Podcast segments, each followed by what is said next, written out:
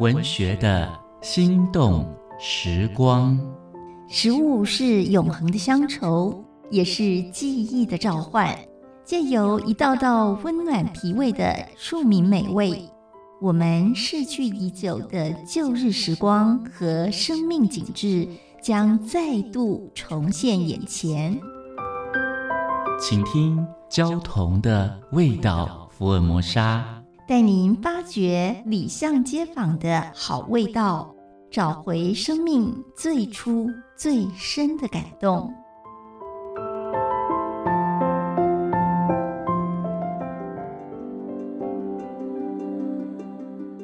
大家好，我是焦彤，今天和大家分享的是海产店。我很喜欢去离岛，大概是期待离岛的海鲜。像离岛的餐馆，虽然谈不上手艺，可那里的水鬼头刀、翻车鱼、飞鱼、炸海菜都让我怀念。台湾四面环海，海产是台湾料理最重要的材料。海产店因为到处都有，这些海产店。一般没有菜单，点餐通常到门口陈列的冰柜或水族箱中去物色各种的虾、蟹、各类的鲜鱼和海瓜子啊、山瓜子啊、螺啦、竹蛏啊、九孔啊等等这些甲壳海产，做法以生食、清蒸、汆烫、油炸、爆炒为主。大啖海产不适合缺少白米饭。因为那一碗饭好像等待线条和色彩的画布，用来表现主题。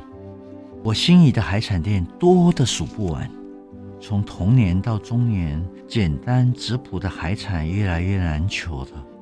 我们的海洋也快速的衰老。从前赤足在沙滩上，往往会邂过螃蟹，邂过海星。现在必须要穿着鞋子，避免被碎玻璃。或针头刺伤。我生长在高雄市，海是生活的一部分。旗津街上是吃海产的好所在，奇货活海鲜和文静活海产都是我的旧爱。高雄市小港亚洲海产店是我的新欢。海产店最要紧的美德是所有的海产必须新鲜，船钓又优于网捞。亚洲海产店选用在地海产，又都来自海钓船，它的货品鲜度常常处在最佳状态，都透露一种海洋的气息，质朴而简单。多年前，几个朋友到高雄餐饮学院开会，林清才教授设宴在这个地方，可能是这里的海产实在太赞了，同桌一起吃一顿就成为好朋友。南寮渔港废弃多年以后，现在摇身一变，装扮成休闲渔港。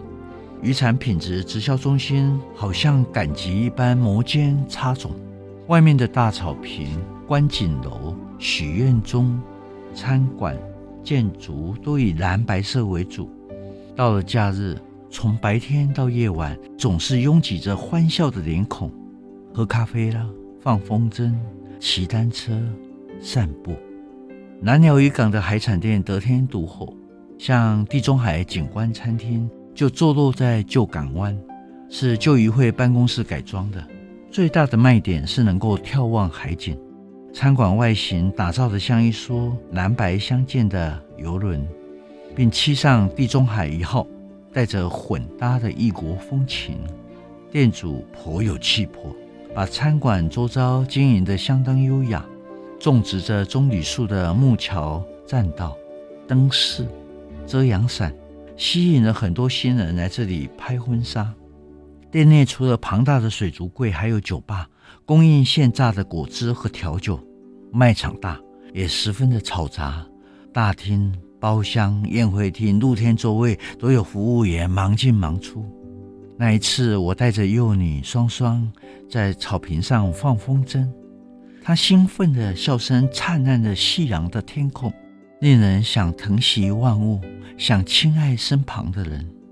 饱餐一顿海产之后，再和他搭乘天鹅造型的脚踏船，荡漾在旧港湾。